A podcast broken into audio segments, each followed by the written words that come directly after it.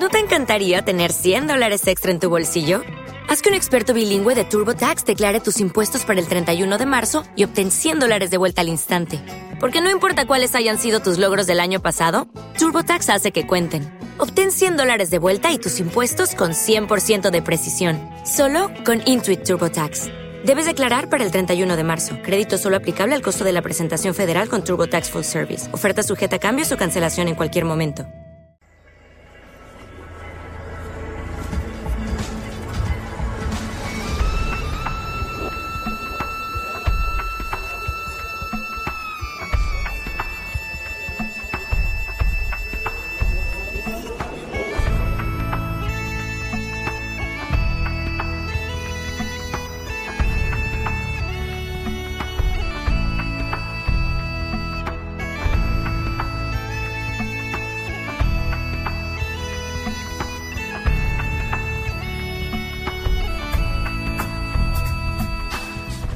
Las 12.33 minutos de este 14 de noviembre, martes, y aquí estamos dispuestos a coger mochila o no, depende de cada uno, a llevar... ¿Cómo? Una canoa. Ahora, ahora, eh, Juan. Una canoa, que se oiga claro. Eh, bueno, vamos a comenzar, y como decía eh, Ruta, nos vamos a ir a Rivas de Sil y te vamos a, a dar un beso lo primero eh, y las gracias por estar aquí y por llevarnos de excursión, que no sabes lo que nos gusta. Como siempre, en este caso, bien pertrechados para que no nos pille la lluvia.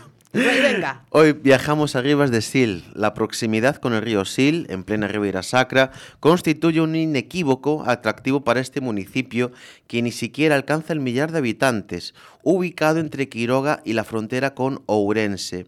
El emblemático Sil, río de cañones incomparables, se arremolina en el embalse de Sequeiros, justo antes de surcar San Clodio, la capital municipal, unida a Quiroga por, entre otros, el hermoso Puente de Hierro de 1883, inspirado en Eiffel, no construido por Eiffel como muchas leyendas hay por ahí, y con la que comparte enclave ferroviario, la estación de San Clodio Quiroga.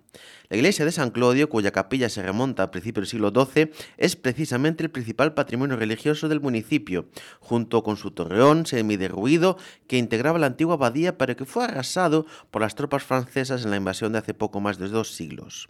Santa María de Torbeo también destaca como uno de los mejores ejemplares de románico rural tardío en Galicia, mientras que Santiago de Sou Tordei, aunque de apariencia muy sobria, nos remonta a un momento histórico muy distinto, ya que viene el siglo XVII. El esplendoroso Pazo de la Cuesta, es que ya se me traba. Esplendoroso. Pazo de la Cuesta o Pazo do Batanero, rehabilitado por Manuel Batanero Montenegro entre 1850 y 1889, es el mejor ejemplo de arquitectura civil de la zona. Rivas de Sil, de hecho, es atravesada por el camino de invierno a Santiago de Compostela. Y vamos con los datos curiosos como es habitual, porque queremos saber cuántos núcleos de población, que queremos saber todos, eh, todas estas cuestiones que nos cuentas siempre también, Juan Segade. Pues algún oyente a lo mejor está pensando que hablamos de la provincia de Ourense, pero este pintoresco ayuntamiento lucense, Rivas de Sil, cuenta con 937 rivasilenses a los cuales les enviamos un cariñosísimo saludo. Y el abrazo que le mandamos siempre desde aquí. repartidos en 59 núcleos de población y 7 parroquias, que son Nogueira, Peites, Piñeira, Rairos, Rivas de Sil, Soutordei y Torbeo. Todas pertenecen al geodestino Ribeira Sacra y la comarca de Quiroga. Rivas de Sil se encuentra al sur de la provincia de Lugo y es el único municipio de dicha provincia que se encuentra íntegramente en el margen izquierdo del río Sil, es decir, el margen sur, junto con el extremo sur del municipio vecino de Quiroga. La capital San Clodio, aunque antes de 1833 la capital municipal era Torbeo. San Clodio está unido por varios puentes a Quiroga. Destacamos el puente de hierro diseñado en el siglo XIX por el ingeniero de caminos Pelayo Mancebo de Agreda, el mismo que hizo el puente internacional de Tui Valencia Domiño, bastante popular. Desde luego. Hasta entonces, para llegar a San Clodio, hacía por el medio de la barca de Mancebico o la de San Clodio mismo. El relieve de Rivas de Sil es muy accidentado, imagínense. Ascendemos de forma brusca hacia el sur desde el río Sil, que hace de límite con Quiroga, Pobro de y Monforte de Lemos. Por el sur mismo está Serra das Cabanas y los picos de Amayada, con 1018 metros, Amuá, con 1123 y Cerengo, con 1234, que ya me imagino que estarán con las cumbres ya nevadas. hacen de límite con la provincia de Ourense. De hecho, el Sil es embalsado poco antes de pasar por San Clodio en el embalse de Sequeiros. La altitud oscila entre los 1.234 metros del pico Cerengo y los 230 metros a orillas del propio Sil. Bueno, tenemos que hablar de fiestas, tenemos que hablar de fiestas porque cómo se las gastan ¿eh? en este municipio lucense. Primero, destacar Festa da Cereixa e Aceite de Quiroga, que se celebra cada primera quincena de junio en los alrededores de la playa fluvial de San Clodio. Esta fiesta está dedicada a la exaltación de los productos típicos de la zona que se ponen a la venta. Cerca de 500 hectáreas de Ribes de Sil están destinadas a los cerezos y olivos, lo que supone un 80% de su masa total forestal. Desde 2022, la fiesta incorpora el vino, obviamente, como reconocimiento a los cosecheros y bodegueros en el municipio de Rivas de Sil. Así se juntan los tres manjares exquisitos de la Ribera Sacra, aceite, vino y cerezas. Maravilloso. Pues sí. Fiestas patronales, el 15 de agosto, Asunción en San Claudio y Torbeo, de hecho. Y 30 de octubre, San Claudio en San Claudio. Fieres, ferias y romerías, 17 de enero, San Antón en Cubela de 11 de noviembre, San Martiño en Peites, recientemente celebrado. Y el día 21 de cada mes se celebra una feria en la plaza del Ayuntamiento en qué San Clodio. interesante también esas ferias que me encantan en las, Las plazas. castañas que estarán vendiendo. Oh, día qué de- maravilla, qué maravilla. Bueno, ya tenemos preparado a nuestro invitado y no quiero hacerle esperar ni un segundo más porque es un lujo el que tenemos en esta mañana de martes en Es la Mañana en Galicia de Radio, en el espacio de ruta. Se llama Manuel Cao y él ha nacido en San Clodio hace algunos años y es todo eh, por- conocido por todo el mundo. Es una- Queridísimo, por lo que Una tengo persona entendido. muy querida y es que es un profesor jubilado que llegó a ser director del colegio de San Clodio y se ha convertido además en todo un experto cronista, divulgador y que además preserva la historia y el patrimonio de Rivas de Sil. Muy buenos días, profesor Cao, ¿cómo estamos? Bien, bien. Buenos días. Bueno, la importancia para una localidad de una personalidad como la de Manuel Cao, ¿no? Con esas ganas de, de trasladar lo que tiene su pueblo a quien quiera escucharle, ¿no? Pues sí, sobre todo a mis vecinos. Claro, porque está clarísimo que hay eh, mucha intrahistoria, podemos decir, que se queda en papeles y que si no la divulga nadie, pues no la conocen ni los vecinos, ni en este caso, bueno, pues el resto de gallegos o el resto de españoles. Sí, sí, hay una intrahistoria entre papeles y otra aún mayor que está en la memoria. Claro. Y claro, la de la memoria se va perdiendo porque por los, con el paso de los años esto se va borrando y si no queda en papeles se pierde. Claro. ¿Qué podemos resaltar, Manuel Cao, de la historia de este lugar, de Rivas de Sil? Bueno, Rivas del Sil es, lo acaban de decir ustedes, un pequeño municipio, eh, tiene menos de mil habitantes, pero sin embargo participa en la historia universal como otras partes del mundo más importantes, pero él sufre o participa en hechos históricos, pues desde la prehistoria a la dominación romana, la Edad Media, eh, el Renacimiento, la francesada, Mm, Bastante. la llegada del ferrocarril con una tardía y muy pequeña revolución industrial, eh, los movimientos migratorios del siglo XX, la guerra civil y la revolución de octubre con una participación intensa y pagó sus consecuencias. Y bueno, vuelta otra vez a la emigración a Europa y en la actualidad pues el despoblamiento rural que le afecta como a tantos concellos pequeños de Galicia. Desde luego, ¿cómo, cómo ve eso precisamente este profesor eh, jubilado, Manuel? Pues lo veo con esperanza, no me queda más remedio. Es decir, pienso que San Claudio acabará renaciendo otra vez, tendrá empuje, tendrá una nueva vida y que las generaciones jóvenes que están por fuera, pues al poco a poco acabarán llegando aquí montando pues su empresa, su negocio o recuperando actividades que están muy perdidas, aunque sean de distinto signo.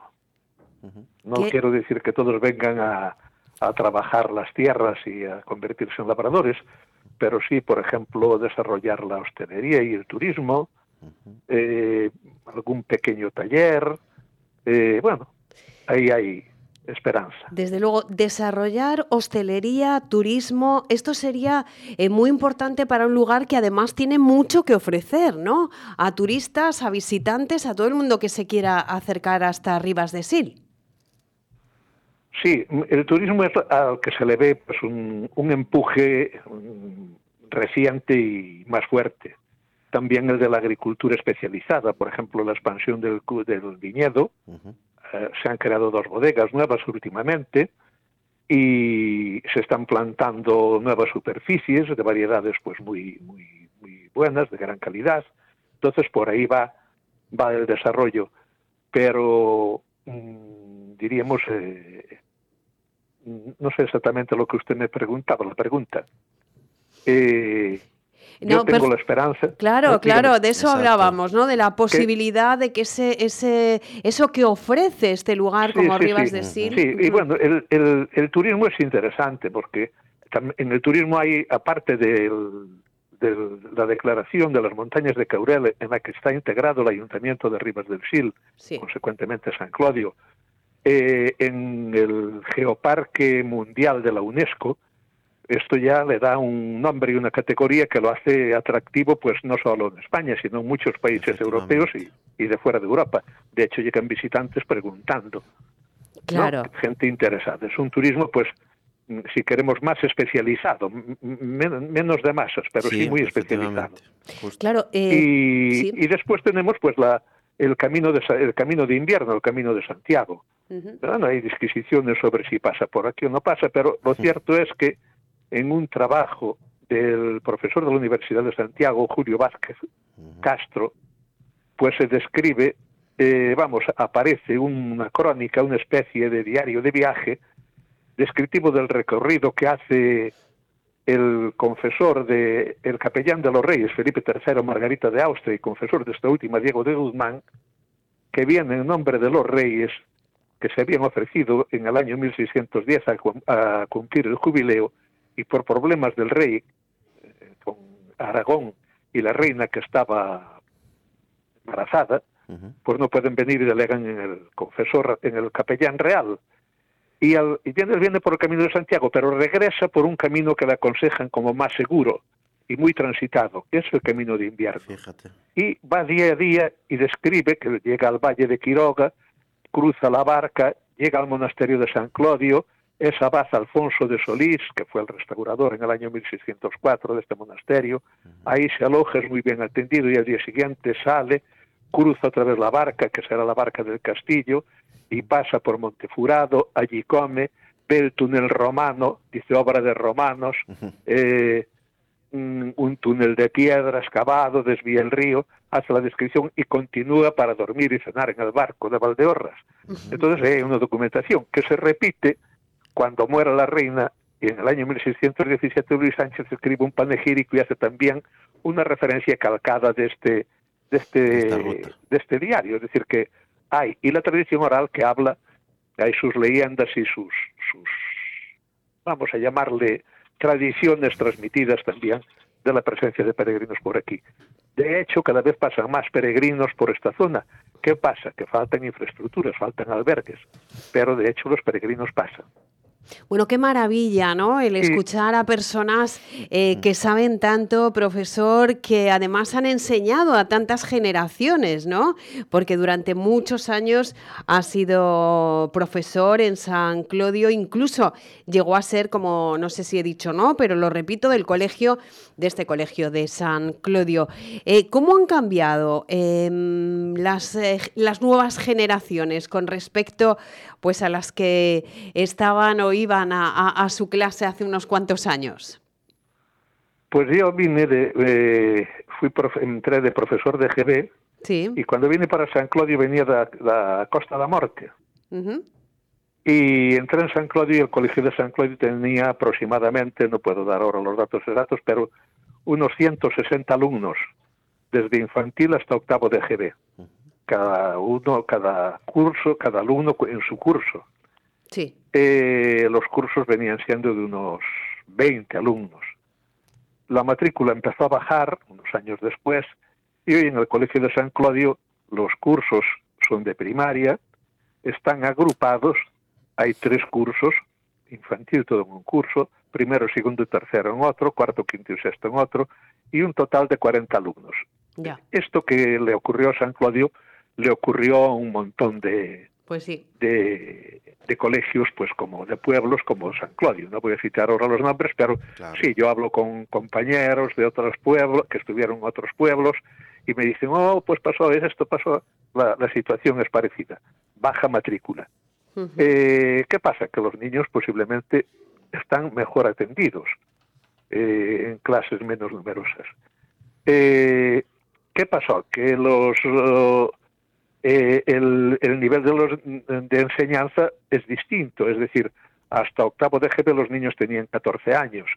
Entonces, mm, en esa época, en segunda etapa, en sexto, séptimo y octavo, uno mm, hacía trabajos con los niños pues de, de, de un cierto rigor científico, Sí, vamos a decirlo de científico, bueno, no, no podemos dejarlo, pero por ejemplo, pues un, un grupo de alumnos de San Claudio, pues fue el que escribió los, los primeros datos reseñables de la construcción del puente de Rivas del Sil, que le facilitaron en los archivos de obras públicas en Lugo. sí. Otro grupo de alumnos pues situó eh, la primera mamua que de las varias que existen en el Concello de Rivas del Sil.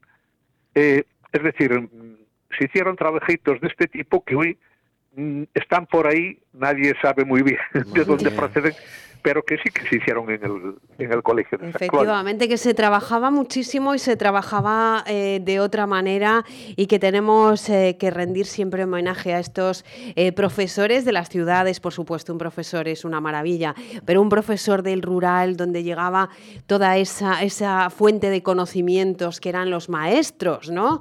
A los que tanto debemos. Bueno, pues hoy tienen nombre propio con Manuel Cao. Muchísimas gracias por estar con nosotros. Un placer saludarle.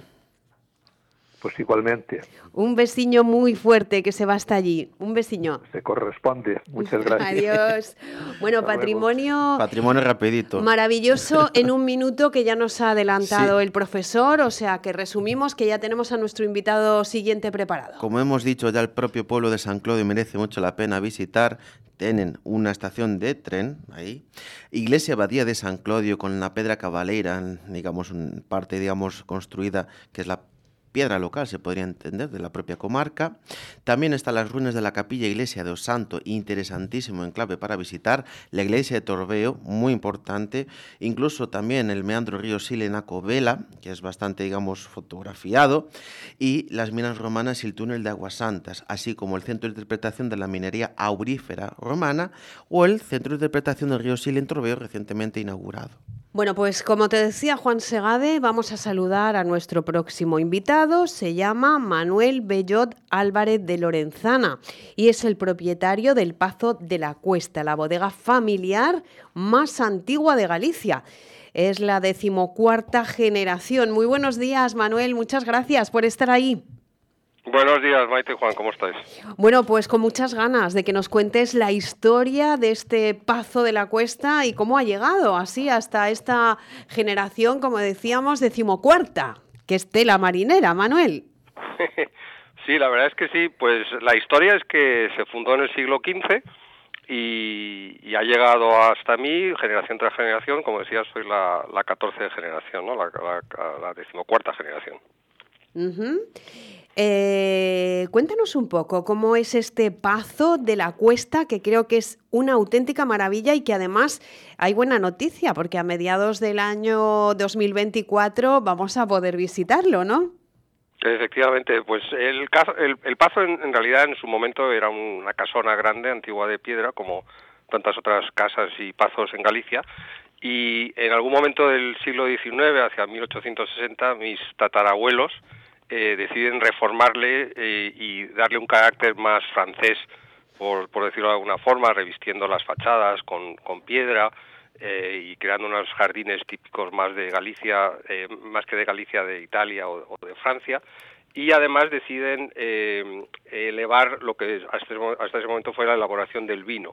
Ah, entonces mi, tatarabuelo pues se va a Francia y compra una serie de cepas allí en Burdeos, elaborar un vino que fuese distinto a lo que se ya a lo que ya se elaboraba en, Galicia y en, y en España.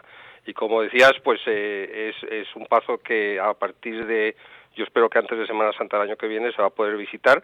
Eh, llevamos ya tres años haciendo vino, eh, después de ciento y pico años de no estar en el mercado con, cuatro tipos de, variedades distintas de vino, ahora vamos a sacar una quinta y, bueno, empezamos con el negocio del vino primero, pero queremos seguir con el enoturismo después.